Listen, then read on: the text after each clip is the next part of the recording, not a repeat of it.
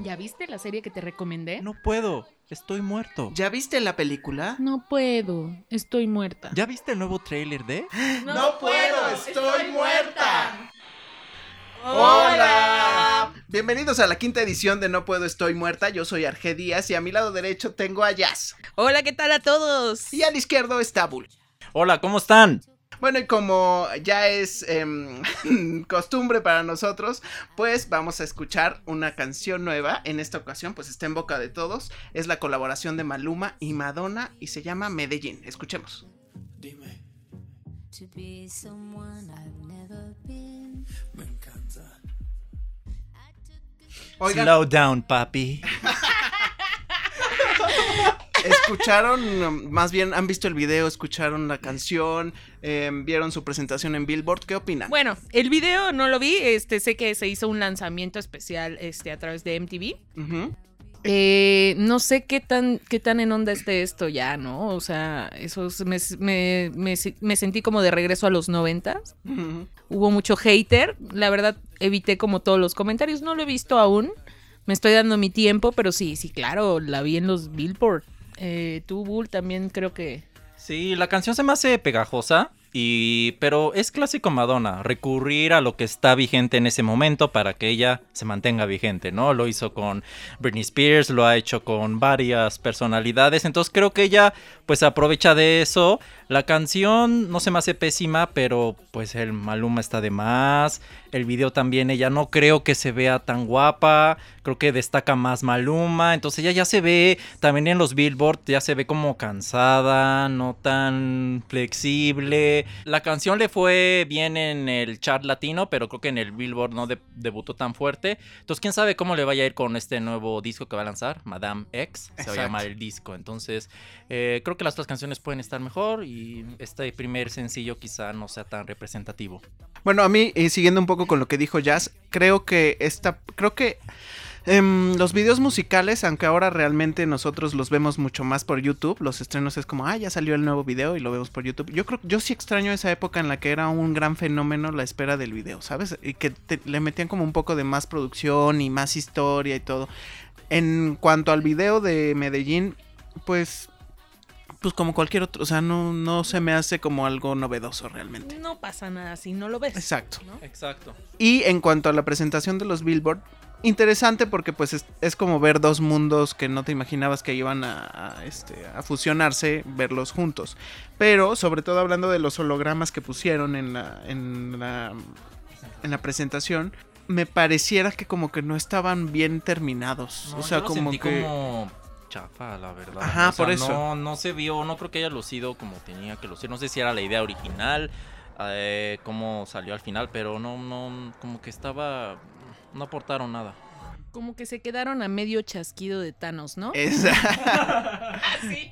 Exacto, o sea, sí, sí, sí, y entonces como que demeritó lo- la presentación en sí, eso en vez de darle un plus, la demeritó y eso pues creo que sobre todo por el tipo de personalidad y más bien la figura que es Madonna y que ya también es Maluma, le pese a quien le pese, pues creo que eh, pues dejó mucho a desear y permitió que fresadas cursis como la de Taylor Swift destacaran un poco más. Pues sí, de hecho la canción Me de Taylor Swift eh, ha estado pegando muy fuerte, debutó número uno en Billboard y ella abrió la entrega. La entrega se me hizo en general eh, buena. Normalmente estas entregas de premios son como que muy dispersas, pero tuvieron a muchos artistas, a Ariana Grande, a Taylor Swift, a Madonna, la reunión de los Jonas Brothers. Entonces Uh. estuvo muy completa Ariana Grande.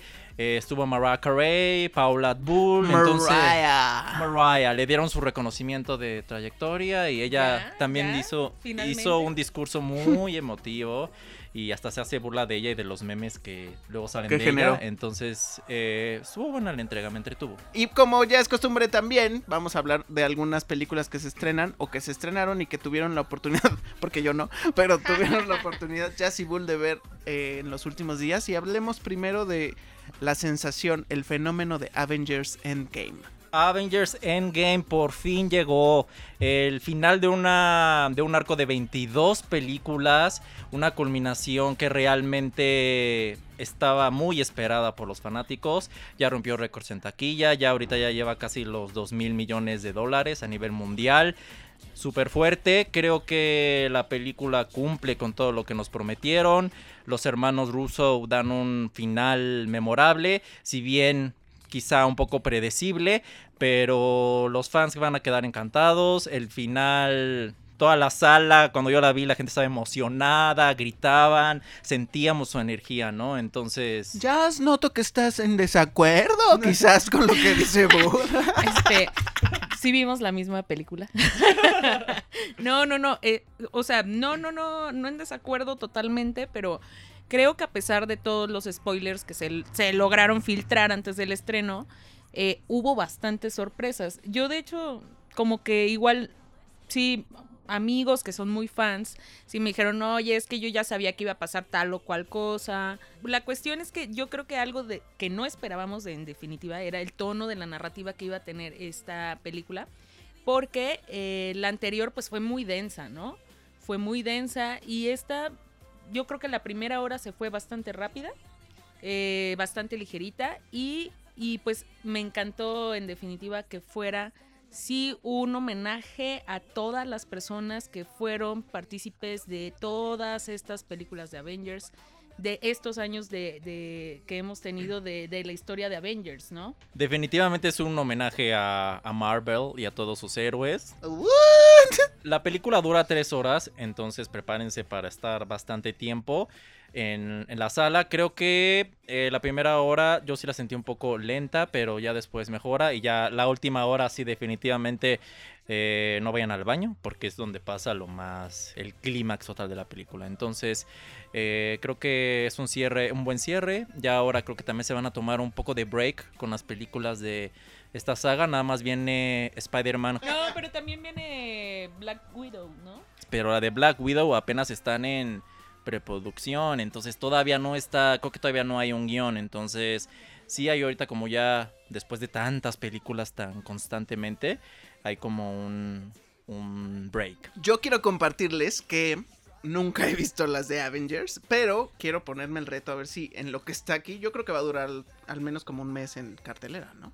Entonces voy a ver si alcanzo a ver al menos las, son cuatro, ¿no? De Avengers, bueno, tres más esta, ver las primeras tres para poder entender un poco cómo está todo este fenómeno y poder compartirles aquí pues cuál es mi opinión desde, desde alguien que pues no le encantan esas películas, la verdad. Sí, a mí tampoco, tampoco soy muy fan, ¿no? Me, me aventé algunas, este, ya había visto algunas otras. Obviamente, si quieren ver esta y ya les urge verla, eh, les recomiendo que sí chequen este Infinity War. Por lo menos. Sí, por lo menos. Por lo menos. Sí, sí. Sí, sí, y ya, pues ahí hay calendarios en, en redes sociales donde te dicen cuál es el orden en el que debes de verlas y todas estas chairadas que les pueden ser de utilidad para poder llegar súper bien triunfales a Endgame. Bueno, y cuéntenos en nuestras redes sociales, porque ¿qué creen? Ya tenemos redes sociales oficiales de No Puedo Estoy Muerta y se las vamos a compartir en este momento. En Twitter nos pueden encontrar como arroba no puedo podcast y en Facebook nos pueden encontrar como arroba no puedo estoy muerta podcast o nada más búsquenos como no puedo estoy muerta y somos la primera opción. ¿Eh? Entonces, este, eh, ahí los esperamos para que nos den sus comentarios, para que nos digan si están siguiendo alguno de los retos que nosotros estamos haciendo, si alguno de ustedes está igual de atrasados como yo con las series, con las películas, para que nos cuenten y estaremos ahí contestándoles tanto en nuestras redes personales como en las de No Puedo Estoy Muerta. Muy bien. Bueno, y tú viste Oz, Bull. Sí, vi Oz, la nueva película de Jordan Peele. Él fue el director de Get Out, Huye, una película de hace dos años que fue un hitazo. Fue nominada al Oscar. Fue nominada también, al. Oscar. Y la verdad es que este es un director muy peculiar. Esta segunda entrega, la, la realidad es que no supera, a mi parecer, a Get Out. Pero la película la venden como de terror y realmente es más como una comedia negra. Eh, los personajes son todos de color, bueno, los personajes principales. Y el tema es que de repente eh, los ataca, los empieza a atacar una familia que se ven exactamente igual que ellos. O sea, entonces son ellos mismos, o sea, son como sus dobles los que los están atacando, ¿no? Entonces el concepto está Interesante, radical, sí. y pero creo que aquí se pierde un poco él porque como que tiene muchas ideas, pero no creo que las haya planteado tan bien en la película. Eso sí, Lupita Ñongo, excelente su actuación, Sí. porque hace dos personajes, el de la mamá normal, digamos, y el de la la no, la asaltante, la la villana, ¿no? Entonces hace unas caras y unas expresiones que que, son muy dignas. Creo que la película vale mucho la pena, le fue muy bien en Estados Unidos y a nivel mundial, ya lleva más de 250 millones de dólares. Eh, yo la recomiendo y creo que estamos por ver mucho más de cine de, de Jordan Peele. Creo que eh, está encontrando su, su voz y su, y su arte, pero esta película vale la pena. Este, pues vamos a ver la recomendación, a ver si podemos verla en los próximos días. Es lo bueno es que es una película y que no necesitas ver nada antes, nada Sí, previo. no es completamente original, no está basada en nada, entonces eso también se agradece. Y bueno, tú ya también viste algo muy distinto, pero es Homecoming de Beyoncé. Sí, por supuesto. Yo solo tengo que decir que, que esta mujer puede hacer a cualquiera su perra. Porque en definitiva, eh, eh, eh, el, el espectáculo lo llevó a otro nivel. O sea, eh, y esto quedó plasmado en un documental, ¿no? Solo diré. Beyoncé, Beyoncé. Shakira. Pero de hecho lo padre es que Me interrumpiste mi canto. la está... Netflix- Netflix la está distribuyendo, pero no- eh, normalmente cuando es un film de Netflix dicen a Netflix film. Y aquí dicen a film by Beyoncé. Ay, más o sea, y lo ves, o sea, la- mis respetos, o sea, es un documental, pero te muestran todo el concierto, bueno, la gran mayoría del concierto que fue emblemático en Coachella el año pasado. Y no, la ves a ella en un nivel de perfección, ella sabe pe- perfectamente qué es lo que quiere, qué es lo que quieren sus fans. Cómo quiere las luces, cómo quiere todo. Y ella da una dirección que dices, está en control de, de su carrera y del show completamente y ves una persona fuerte a pesar de las adversidades que puede llegar a tener por su recién embarazo que mencionan ahí. Fue Yo- un año muy difícil para ella, o sea, en general, en cuanto al foco que tuvo mediático, porque se hablaba de infidelidades, se hablaba de, este, bueno, tuvo a, a- a- su embarazo culminó, entonces, este, ella se estaba incorporando de nuevo. Para ella esto era como súper importante porque tiene que ver con sus raíces también, ¿no? Como con su legado y su, eh, su forma de estar presente y dejar una huella como una mujer negra, ¿no? Eh, eh, realmente es espectacular, a mí me enchinó la piel, me, me, conmovió muchísimo ver el espectáculo y realmente es brutal, ella ya está como en otro nivel, o sea... Y además se agradece que artistas eh, se le dediquen tanto tiempo y tanto compromiso a sus espectáculos, porque de pronto uno llega a ver mm, chafadas, no diré nombres, pero uno llega a ver chafadas que te valen igual de caro y que no se comparan al nivel de, de Beyoncé, la verdad, o de cualquier, o incluso de Madonna o de otros artistas que sí, sí tienen y te venden un gran show, ¿no? De hecho, el, el escenario son unas gradas. Estas gradas, eh, bueno, y también hay unos tambores al inicio. Eso ejemplifica las universidades eh, de gente de color en Estados Unidos. Entonces está muy conectada con, con su raza, con su gente. Entonces todos esos toques que a lo mejor a nosotros no nos hacen mucho sentido, pero para ella lo tiene y para su público Cada también. detalle, cada ¿no? detalle. Es increíble. Incluso también fue muy padre ver que eh, había muchas personas este, afrodescendientes en, en la primera fila, ¿no? Las primeras filas sí. eran como ocupadas por personas afrodescendientes, mujeres también, ¿no? Que bailaban y cantaban, o sea, realmente es, es increíble, increíble lo que pasó ahí, ¿eh? Me, me dio hasta envidia este, no haber estado ahí en primera fila. Fue histórico, de hecho, o sea, ya su, su actuación es catalogada como una de, de las mejores del festival. Entonces, sí, para mí ella se me hizo excelente. Inspirador. Inspirador. Sí. Bien, pues vamos a pasar ahora, después de esta bella, de este bello reportaje, ah, vamos a pasar ahora a um, las series. ¿Cuáles pudieron ver? Tú, eh, está ahorita en, en, boca de todos los últimos capítulos de Game of Thrones, ¿no? Tururún. Bueno, no, bueno, esto va a ser sin spoilers para Sí, la no. gente que. Somos no lo ha spoilers visto, free, como gluten free, pero, Pero el tercer. Yo no diría lo mismo de ti, Arge, pero Mm, luego en diciembre en los bloopers se enteran. El tercer episodio de la temporada 8, que es la batalla de Invernalia, es uno de los episodios más esperados por los fans y cumplió enormemente. En redes sociales hubo muchos comentarios, no los voy a spoilear qué, qué pasó. Hubo críticas también al tono tan oscuro del, del episodio, mucha gente no podía ver qué era lo que pasaba, entonces hubo quejas con las compañías de, de cable y todo, pero creo que fue más que nada una decisión artística hacerlo de esa manera porque la batalla ocurre en la noche. Fue el episodio más largo en la historia del, del show, una hora y 20 minutos. Eh, y creo que ya falta nada más tres episodios para ver cómo termina esta saga. Eh, rompió récords, 17 millones para HBO de televidentes, entonces creo que la serie va a terminar en grande. Muchas cosas que se vieron ahí no las esperábamos. Entonces también regresaron muchos personajes. Hubo también fallecimiento de algunos otros. Entonces creo que la serie es un fenómeno y continúa haciéndolo con estos episodios, ¿no? Entonces ya nada más estamos en la espera, en la espera del fin. ¿Crees, Bull, que el episodio final sea tan impactante como el que acaba de ocurrir? Yo creo que sí.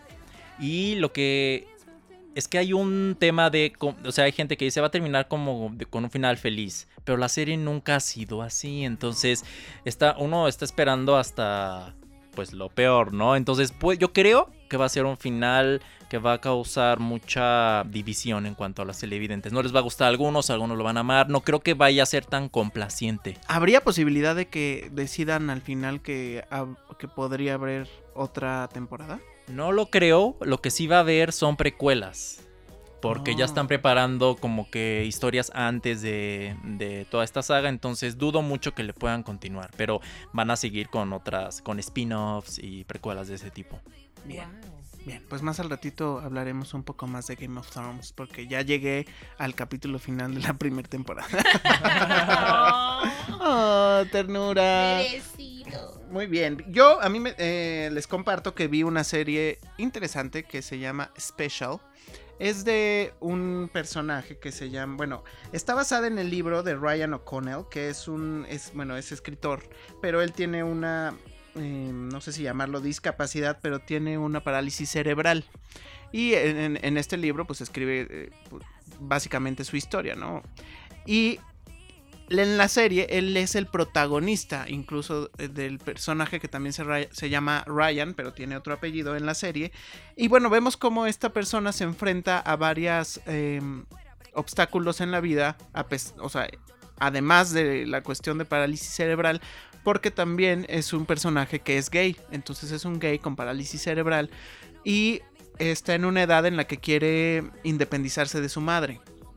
Y, y bueno, como todos, cuando llegamos a cierta edad, pues no queremos estar pegados a nuestra madre o a nuestro padre, pero pues él, por su condición, eh, hay cosas que aún no sabe hacer o que no puede desempeñar eh, de manera correcta. Entonces, eh, lo, lo más interesante de los capítulos, lo que más me gustó es que se van como agua. O sea, son capítulos, o sea, sí son, son como de 15, 20 minutos. Y eh, el personaje, es, eh, uno empatiza rápidamente con el personaje. Y es muy dinámica la serie. Y la verdad es que te pone a reflexionar que hay veces que, que, quienes tenemos... eh, de alguna manera nuestras capacidades completas. A veces nos este, enfrascamos en, cosas, en pequeñeces, cuando realmente hay gente que, que pues, este, que pues la tiene más difícil, ¿no? ¿Ustedes ya la vieron? No, pero he escuchado que son ocho episodios y de hecho que son de poca duración. O sea, es Sí, decir, sí, es rápida la serie. Creo que duran 15 minutos cada, cada episodio y se estrenó el 12 de abril. 12 de abril se En estrenó. En Netflix. Netflix la pueden ver. Está bastante buena, me parece una forma muy curiosa de abordar eh, esta situación, o sea, esta condición. Y eh, el productor es eh, Sheldon, Sheldon, el, el- el de, de Big Bang Theory. Ah, ok, ya. ¿Cómo se llama? Jim Parsons. Parsons. Ah, muy bien. Sí, es- es- eh, y está muy interesante porque justo el protagonista este, como nos decías, el protagonista, pues es quien escribió el libro. Y, y- y también es bien interesante que él sea el mismo que actúa. Y la verdad es que a veces se piensa que actuar es fácil, por eso aquellas que criticaban a Yalitza. Pero también incluso él, que pues de alguna manera no, pues no es actor, ¿no? O sea, está interpretándose o interpretando el guion. Y no debe ser sencillo tampoco. Y lo hace bastante bien. O sea, creo que. Creo que es una serie que te deja bastantes buenos sabores de boca. Bien, y ahora que estamos esperando que llegue la tercera temporada de 13 Reasons Why, pues estuvo en la semana o hace unos días la mm, pues este escándalo de una investigación que presentó un- una revista en Estados Unidos en la que hicieron una investigación en la que reportan que a partir de que se publicó la mm, serie, pues incrementaron los eh, el índice de suicidios en Estados Unidos. Entonces, este, pues mira, siempre desde que se estrenó la primera temporada se dijo algo así. Yo la verdad es que siempre he dicho que es una serie que eh, sería bien interesante que la vieran los papás con los hijos y que ellos les explicaran qué onda con todo lo que está pasando. Porque no dudo que haya quien sí de pronto le llegue en la cabeza el- la idea de hacerlo por ver la serie, pero es por sus circunstancias en ese momento, no porque la serie lo promueva, sino porque esa persona ya tiene un este antecedente que, que lo lleva a hacer eso. Pero creo que es una oportunidad para los padres de aprovechar la serie para poder hablar de ese tema con sus hijos. Sí, justo el argumento de este estudio tiene que ver con el hecho de que se glamorice el suicidio. Entonces ellos justo están tratando de, de- de aquí mencionar el hecho de que, o sea, no es exactamente como que se te ocurra que, que esta idea eh, puede surgir por ver la serie, sino como la- el argumento de fondo es esto muestra como un lado muy glamuroso y tentador eh, de el suicidio, ¿no? Eh, de cómo se vuelca toda la atención en, en- en- en la historia de una persona que ya no tuvo voz para contarlo antes de, pero que post-mortem eh, comparte qué es lo que la llevó hasta ahí, ¿no? Ahora, creo yo también que puede estar muy alejado de, de eso, pero también me he preguntado desde que la vi como qué, qué, qué es lo que está pensando una persona que tiene intenciones de suicidarse. O sea, nosotros no tenemos tal vez claro qué es lo que hay en su cabeza, ¿no? En ese momento. O, o- o- o si esto pudiera ser realmente un este detonador, ¿no? No lo sabemos, pero creo yo que sí, como, como mencionas, debe ser algo que dé pie para hablar, para tener una plática eh, informada del tema. Y justo también promueven mucho eso en la serie. Cada episodio cierra con recomendaciones de a dónde acercarte para obtener información y ayuda. Sí, lo, lo que pasa es que la verdad es que corremos el riesgo porque muchas veces ahora los niños, los adolescentes, pues ya tienen control de su Netflix y tienen control. Entonces, si yo tuviera hijos, la verdad es que lo que haría sería justo eso, decirle, a ver, mira, me enteré que hay un- esta serie, ¿ya la viste? Primero pregúntale, ¿ya la viste? Si ya la vio, pues yo me pongo a verla y le digo, oye, mira, esto te quiero dar como más información al respecto. Porque no porque pues ahora digo las jornadas laborales de los papás no las conocemos, pero creo que justo en estos temas es cuando más se tiene que acercar con los hijos para poder explicar y también incluso para poder atender en caso de que eh, no por la serie o por otra circunstancia los adolescentes ya tengan esa idea en la cabeza, ¿no? Entonces, este, pues no sé. A mí se me hace muy injusto e irresponsable que esto lo culpen a una serie.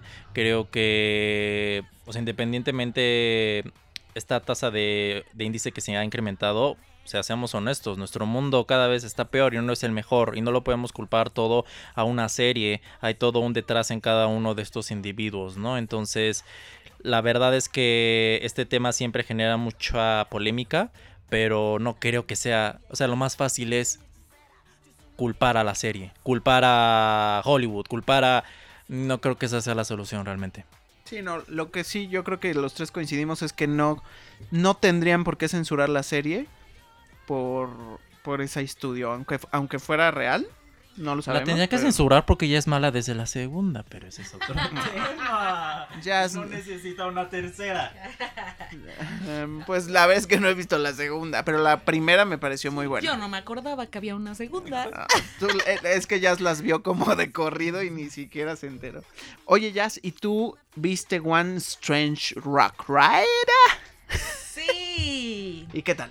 Increíble. La amo, la amo, la amo demasiado. O sea, ya sé que amo muchas cosas, pero esto me encantó. Así explotó mi cabeza cuando la vi. De hecho, estaba justo viéndola en mi consulta del endodoncista. Ok, Y este, ahí fue como inicié a, a verla. Ya me la habían recomendado, pero pues eh, tuve la oportunidad de ver como algunos destellos por ahí y finalmente la empecé a ver ya en mi casa, ¿no? Eh, muy buena, muy buena. Aparece ahí Will Smith. Y esta este, forma parte de estas series de naturaleza que podemos encontrar eh, para hacer un poquito más de conciencia sobre por qué es tan importante cuidar al planeta, ¿no? Eh, por qué es tan importante respetar el equilibrio de este planeta que habitamos y por qué es tan perfecto. Eh, está Will Smith, es el que guía toda la, la serie. Esta serie es de National Geographic ¿No estorba Will Smith? no estorba para nada Will Smith. Will Smith no hay algo que no haga bien. Ay, O sea, Will Smith, Will Smith es perfecto. Will Smith hace todo perfectamente bien. O este, si ustedes piensan lo contrario, mencionen aquí el caso. cri, cri. Ah, No, sí tiene muchas películas malas. Últimamente hizo Bright, ¿Y Bright para No Netflix. No se aguantó. Bright para Netflix que le fue muy mal. También hizo After Earth, que fue pésima. Pero Cocote ya está retomando, entonces. La serie que estás comentando es, eh, son 10 episodios y está producida por Darren Aronofsky. Él hizo El Cisne Negro, Requiem por un Sueño. Entonces sus películas siempre han sido como viscerales. Entonces me imagino que la serie también es diferente. Es bastante diferente. eh, me, me parece poesía pura, ¿no? Porque reúnes a ocho astronautas que a- en conjunto han este, hecho más de mil días en el espacio y eh, ellos te, te cuentan como desde arriba se ve todo muy diferente, evidentemente. Y ellos con esta visión llegan con propuestas para estudiar qué pasa acá abajo y cómo eh, cada elemento está perfectamente funcionando en conjunto para hacer que nosotros, por ejemplo, respiremos, para hacer que, que, el, mar albergue vida. Eh, todas estas cosas eh, estudiadas desde la perspectiva de los astronautas. O sea, está bastante interesante. Creo que no es el típico documental eh, de naturaleza, es a la perfección un documental de cómo podemos valorar la Tierra y su perfección, ¿no? Eh, yo me gusta meterlo en mi serie de, de recomendaciones de no hagas porquería al planeta challenge. sí, sí, sí, porque tenemos bastantes. Mucha gente luego llora cuando ve estas cosas, pero es como remordimiento. Entonces, este es realmente muy, muy, muy buen documental de eh, con Will Smith, además. En español también lo pueden disfrutar bastante porque el doblaje lo hace la voz oficial de Will Smith. Si ustedes vieron alguna vez El Príncipe del Rap, podrán identificar perfecto que es la misma voz. Entonces está súper bien hecho, es impresionante, es espectacular. Y eh, si ustedes quieren molestar a algún amigo que no cuida el planeta, pueden recomendarle este documental. Y no se sentirá tan ofendido porque dirá, ah, está padre. Quizás entre en razón, ¿no? ¿Sí? Vamos a otra mm, nueva sección que se llama Lo que ya vimos. Porque pues ya como ustedes estuvieron escuchando nuestro podcast, que así espero que sea, si esta es su primera vez, pues sigan con nosotros, llámenos. Este, mm, bueno, pues yo les cuento que eh, recuerdo que en el episodio 1 de nuestra trayectoria en No Puedo Estoy Muerta. Ah, ¿querías hablar, Bur? Y voy llorando aquí, Ah. limpiándose la Ah, lágrima. ah, querías hablar, yo ya chiquito. Cuéntame, Bur, ¿qué pasa? pues tú. Ah, de, sí, Sí, de Colosio. Eh, ya la vi, me sorprendió bastante, favorablemente. Cuéntanos. Em, Ilse Salas, pues la verdad es que sostiene, sostiene la serie. Es más, si no, De si- acuerdo. Si, estuviera sola y ningún personaje, los demás fueran este caricatura, no pasa nada. Obviamente no es como que descubramos algo nuevo de la serie. No hay nada nuevo bajo el sol. Solo que te das cuenta de la porquería de sistema político en el que Nos no sé si a- pues sí, pero no sé si era pe- todavía peor antes. O sea, la verdad es que o o al revés, pero em, eh, está muy bien hecha. La verdad es que para aquellos que, na- que nacieron en el 94 y quizás no les tocó em, como yo, Y vamos. Ay, la culebra. Para aquellos que nacieron en, en los 90, pues les funcionaría bastante para que se den, em, y después obviamente, em, para que se enteren de más o menos cómo fue que ocurrieron los hechos. Y aquí en esta serie, ya ves que de pronto sí utilizan pietaje del, eh, de la entrevista original con Jacobo y todo. Creo que aquí sí tiene todo el sentido, no como en Silvia Pinal, que es, es pura cuestión de contexto, ¿no? Por Y bueno, cierto. Eso es, eso es lo que yo he visto hasta ahora. Ah, y también vi, como ya les dije, la primera temporada de Game of Thrones. Em, en mi percepción, los- el inicio de la segunda temporada un poco es muy aburrido. Pero... Pero esa es mi percepción. Es que es una, es una serie lenta y la realidad es que en las primeras temporadas sí puede ser un poco pesado. Ya después de la, a mediados de la tercera, Ya en levanta la mucho. séptima, Cuando. ah, y ahora en la octava. ya- No, pero sí, sí puede haber algunos episodios donde realmente son muchos personajes, muchos diálogos. Entonces sí te entiendo. Pero le estoy pasando bien, o sea, no, no me quejo tanto, la verdad. sí hay que poner mucha atención, ¿no? O sea, bastante. Para poder entender como qué onda con todo tanto personaje, porque son muchísimos. Claro, claro, sobre todo por el personaje.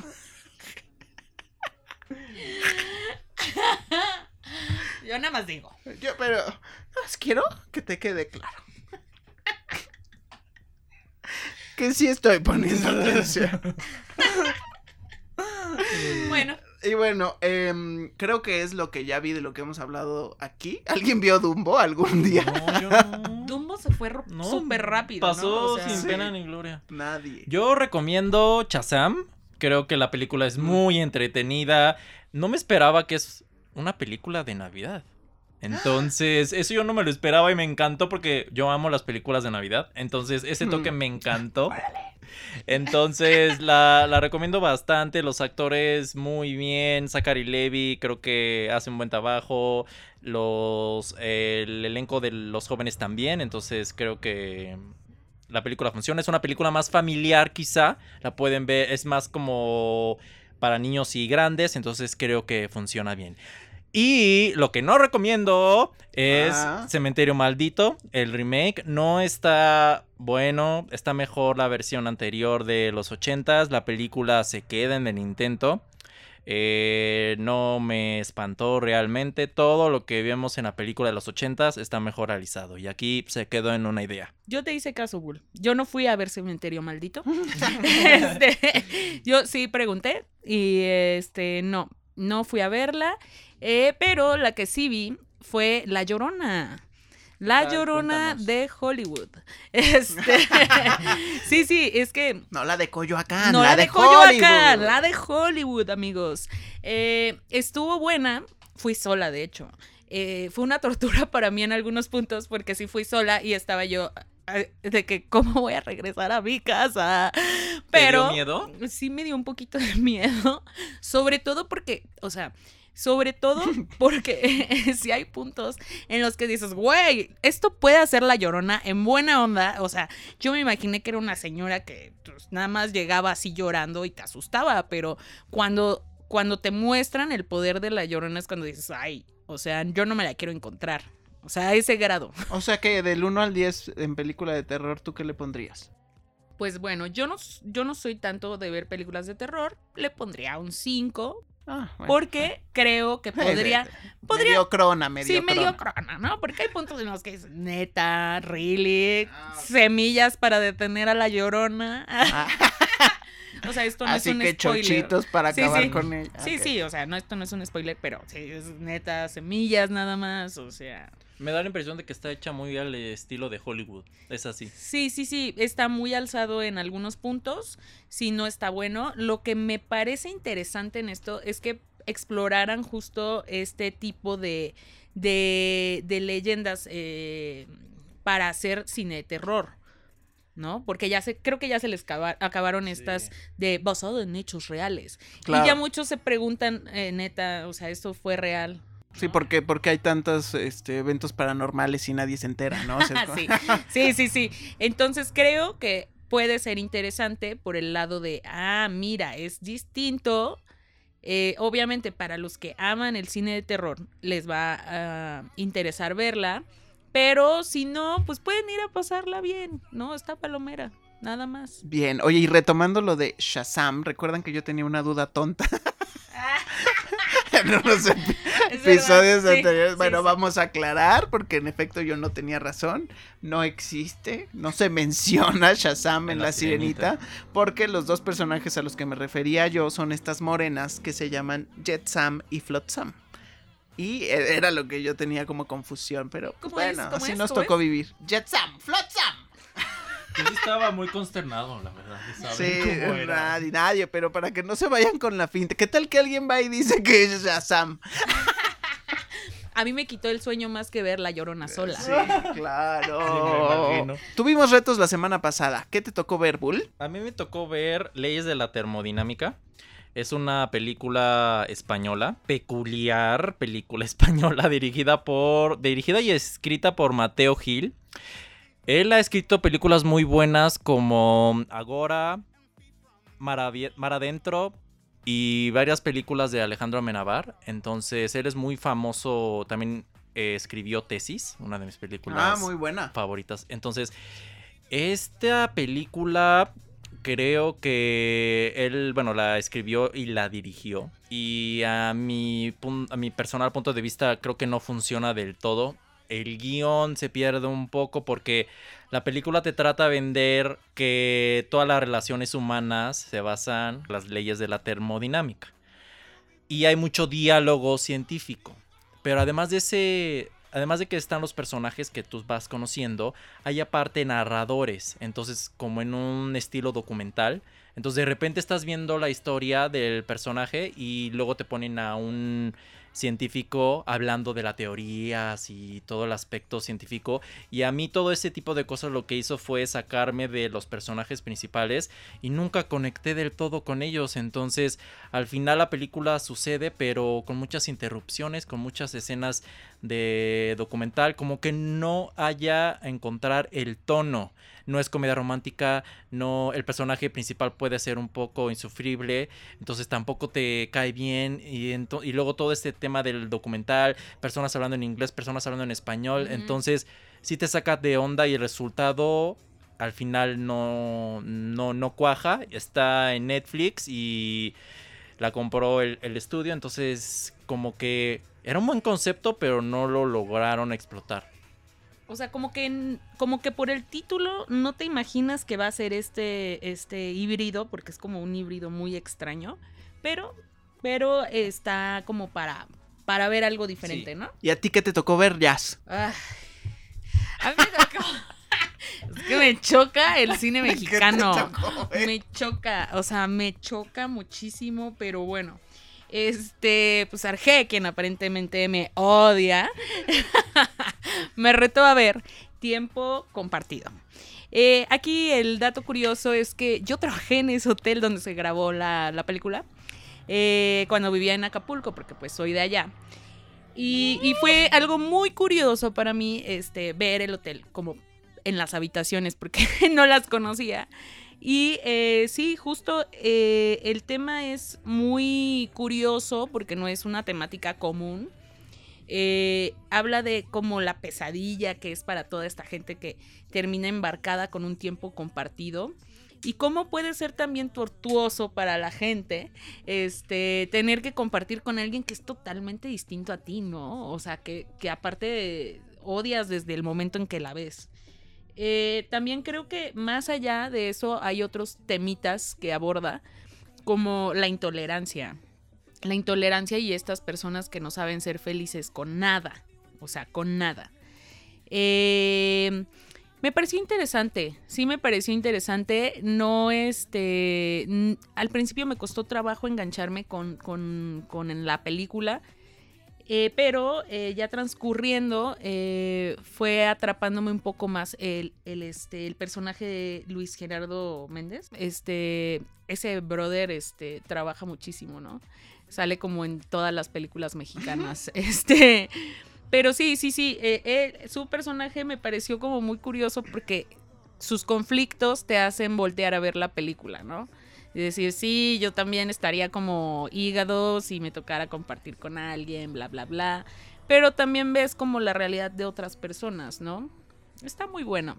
Yo particularmente no la hubiera visto nunca. Este, les digo, anecdóticamente eh, me pareció chistoso porque, pues, este, sí te muestra realmente un poco cómo funciona el tema, ¿no? Este, por dentro. Este, y como comentaba, el, el hotel, pues yo trabajé ahí. Entonces me trajo bonitos recuerdos de mi bello Acapulco. ¿Qué hotel es? Es el Princess. Ah, ok. El Oh, Princess, sí, sí, sí. Bien, eh, yo lo que ob- observé, yo te decía desde la vez pasada que no tenía ninguna expectativa de la película. Digamos que dije, bueno, vamos a ver, ¿no? Así de, ah, vamos a ver esto. Y eh, me sorprendió, sin embargo, incluso sorprendiéndome, eh, creo que pudo haberse realizado mucho mejor. Siento que hay unas partes del guion que de pronto estaban un poco cuatrapeadas y que te hacen, o sea, que, vaya, alcanzas a comprender, pero que como que pierdes de pronto en algún momento el hilo de la película. Sin embargo, al final te sorprende el tema por cómo lo abordan al final. Pero, este, digamos que para lo que esperaba fue bastante mejor. Sí, no está mala, No está, palomera, está, palomera. como... Sí, sí no era para el cine, pero, pero está bien en Sí Netflix. podríamos decir que es una peli que puedes ver como si no tienes nada mejor que Sí, hacer. ya ¿no? te echaste todo Netflix también. Sí, también, ah, sí, si eres como Bull. Creo que Luis Gerardo Méndez está tratando de encontrarse en este tipo de películas como experimentales que ha venido haciendo, porque también hizo Camino a, Marte. A mí no me gustó Ah, esa ¿tú la película. viste? Ajá, no Ah, me mira. gustó, pero como que está tratando de hacer películas diferentes, ¿no? Y pues se agradece también que no sea un un refrito o una película mexicana Parece como ha típica, ¿no? pegado- Entonces como que Le ha pegado bien lo de Club de Cuervos, ¿no? Sí, pero creo que creo que se quiere él zafar de lo que ya lo encasillaron. Es que es eso, lo que pasa es que como actor, como es un actor tan llamado, por así decirlo, es bien difícil encontrar como esa diferencia en sus personajes, porque muchos son el mismo perfil. Entonces yo pienso que lo que está buscando él como actor es retos mucho mayores y personajes mucho más complejos. Pero sí creo que no se lo va a dar el cine mexicano. Ah, eso sí, Ah, también es real. sí, sí. También es real, porque también requiere de una dirección. Pero con un director así arriesgado, ¿no? Osado. O sea, sí necesita como que alguien lo voltee a ver para que haga otro tipo de proyectos, ¿no? Este, sí, sí, de pronto me pasa eso con él. Ves y dices, es el mismo personaje pero con bigote. El mismo personaje pero con... Sí, Pero ahora es papá.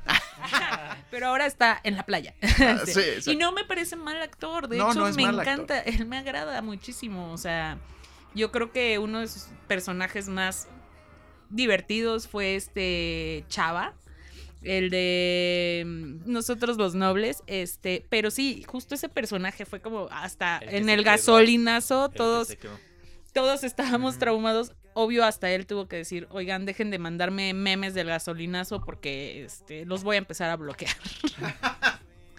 pero, este, pero así de bueno fue ese personaje. O sea, neta, él hace toda la película, la neta. Y también puede ser un actor que empiece a chotearse. Entonces también tiene que empezar a elegir bien sus proyectos, porque si se empieza a chotear la gente, por más que le haga, ya no va a confiar tanto. en- Luis Gerardo, llámanos, queremos asesorarte. Bien, pues yo, a mí me tocó, Bull me, me recomendó esta película que se llama Happy Death Day, o sea, Feliz Día de tu Muerte. Se estrenó en 2017. eh, esta chica que se parece mucho a, la Britney Spears sana, que es este Jessica Roth. Y mm, bueno, eh, sabes, para mí fue como una combinación entre el efecto mariposa y Scream, algo así. Algo así es este como esta historia. Te la pasas bien, no es la gran la maravilla, pero te diviertes mucho, este se te va muy rápido, te intrigas con el personaje de qué es lo que está pasando. Llega un momento en que dices, aunque he de confesarles que descubrí desde los primeros minutos ¿Quién era el, quién era el asesino? culpable, sí. Mm. Y yo dije, ah, me intentaron engañar. Entonces, este, está interesante, vela ya, si no lo has visto, vela. Ya hay una segunda Sí, edición, ¿no? Se bueno, estrenó más una bien segunda, una segunda parte. parte. Se estrenó este año y bueno, las películas son de bajo presupuesto, les han costado como 10 millones de dólares, Pero recaudan, pero recaudan como Cualquier cosa. 60 millones, entonces para el estudio es rentable. La segunda ya es más ciencia ficción, Oh, pero aún así sí me, sí me han gustado estas películas porque no se toman en serio, son entretenidas. Es quizá una fórmula que ya has visto, pero te divierten y estás como al pendiente. O sea, sí es un asesino en serie, digamos, pero bueno, ella lo vive y revive muchas veces, ¿no? Entonces ahí el soundtrack es muy bueno, hay oportunidad de ver escenas interesantes, entonces recomiendo esta saga de Sí, películas. sí, sí. Está muy buena. ¿y dónde- ¿Ya podemos ver la segunda? La No. segunda apenas hace como tres meses estuve en cine, entonces ya mero debe estar en plataformas digitales. Bueno, yo la vi en HBO Go. Entonces, si tienen HBO Go. Si no, pues, mm, I'm sorry for you, diría Ñuka. Bien, ya se nos hizo muy largo el programa. Entonces, vamos con los retos de la próxima semana. Jazz, ¿a quién te toca retar? Me toca retarte a ti, Argel. ¡Ah! ¡Oh, tierra! Ahí viene la venganza. Bueno, en esta ocasión no es tanto una venganza. Eh, mientras te quedes en la primera temporada. este, pero te recomiendo muchísimo ver Glow. ¿Cómo? Glow. Glow. Ok, veré Glow. ¿Cómo? ¿Y ok? Pásale el título. Te voy a compartir la liga directa a Netflix. Ah, muy bien. Sí tengo Netflix todavía. Todavía. ok, voy a, voy a verla. La quise ver cuando estrenó la primera temporada, pero después nunca pude. Hiciste mal en no hacerlo. O sea, piensa Glee, Glow. Piensa en Blow, Glow. Bueno, ahí sí, ya no sé. Oye, eh, Bull, ¿tú a quién? eh, Yo a ti, Jazz. Tan tan. Te voy a recomendar una película. Ay, Es una seguro película no la voy a poder ver en. Netflix. No, pero se llama Yo soy Simon. I Love Simon. Es una película que salió el año pasado. Es como la primer película mainstream gay de un personaje principal gay. Entonces es como entre una mezcla de comedia romántica, pero película de adolescentes. Vela. Y para que me des tus opiniones. Va, me parece, me parece. Y bueno, Bull, lo estabas esquivando desde hace muchos años. Pero creo que. Es malvado. Creo que te corresponde. Te corresponde Tengo miedo. ver la primera temporada completa. Ay, no, no va a dar tiempo. Ay, ¿qué tal? Uy, qué pena, se acabó el podcast de hoy. Bueno, los primeros tres capítulos. Bueno, dos, dos, dos, para que sí los puedas ver. Ay, imponente. De la primera temporada Qué tirana. ¿De qué? de RuPaul's Drag Race. Ay, yo ya la he visto. Ru- Ru- Ru- Ru- RuPaul's Drag Sí. Race, ¿no lo has visto? visto. No, viste la segunda. kitty girl. Ay, bueno. Viste la segunda y yo creo que te estás esquivando la primera y... Sí, porque me han dicho que la primera te la puedes saltar. Ay, ¿quién te dijo esa Sashay estupidez? away. Un amigo, Carlos, que le doy un saludo. Ah. todas las de RuPaul. Y me ha dicho que la primera no vale realmente la pena ver, pero está bien. Si eres verdadero fan de RuPaul's Drag Race, tienes que ver la primera. veré, Es de nicho, es de nicho, culto. es de culto, ok. Entonces, por Está eso bien. te decía que la vieras toda. Pensé porque- que iba a ser algo peor.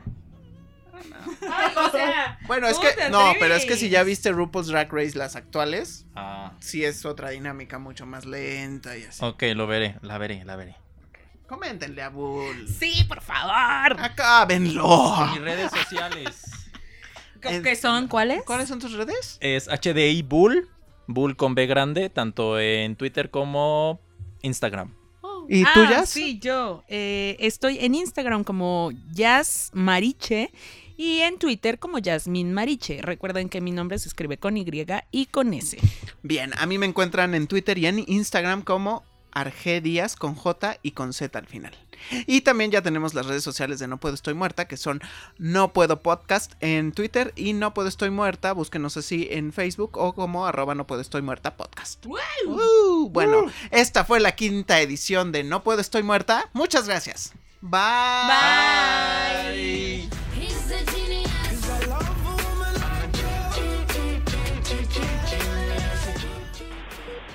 Me gusta estar muerta. Me gusta estar muerta.